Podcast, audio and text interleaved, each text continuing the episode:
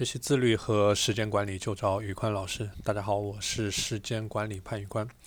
今天我们来聊一聊，应该怎么样去把一天的时间去用到极致？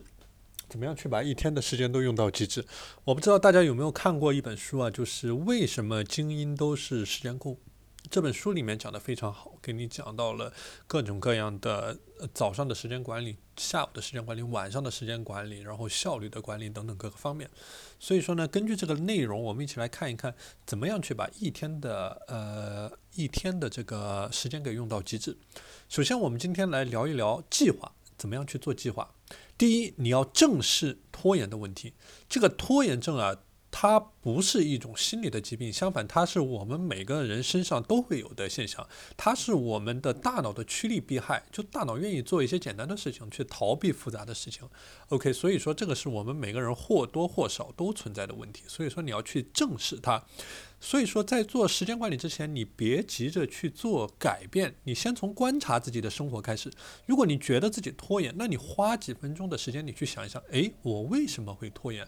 是事情本身的问题，还是我的问题？是不是因为我懒，还是这个事情挑战太高？所以说，你不要先急着去改变，你先去把这个问题搞懂，你做出根本的原因分析，你搞懂这个问题它究竟是怎么样的，你为什么会拖延？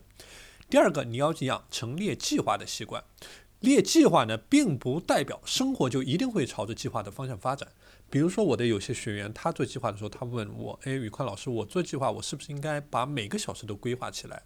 其实我的建议就是说，你如果这样去规划，当然你的这一个你去管理时间的精力成本就会很高，但它有一个好处就是它有一个明确的时间节点、时间线，而且它的时间颗粒度呃很细很碎，所以说的话，你每个小时的效率都很高。所以说这个是因人而异的。当然，回到我们刚才的点，就是说你列计划不一定就代表着你的生活就能够严丝合缝的按照计划去前进。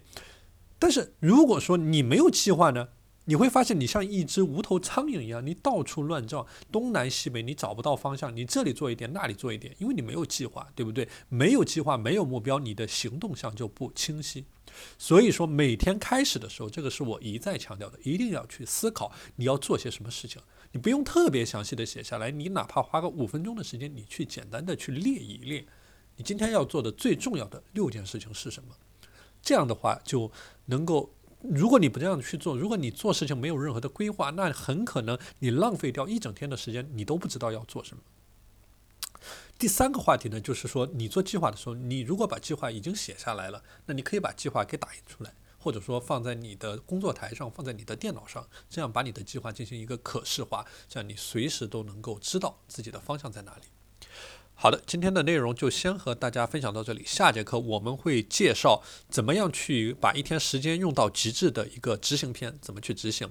这里呢，我想给大家说一下，我成立了一个时间管理和自律的社群，群里面呢都是一群自律的、对生活积极向上的、努力的小伙伴。所以说，如果你愿意加入我们，欢迎添加我的微信 p a n l e o n 一九八八 p a n。L E O N 一九八八，我是时间管理潘宇宽，我们下期节目再见。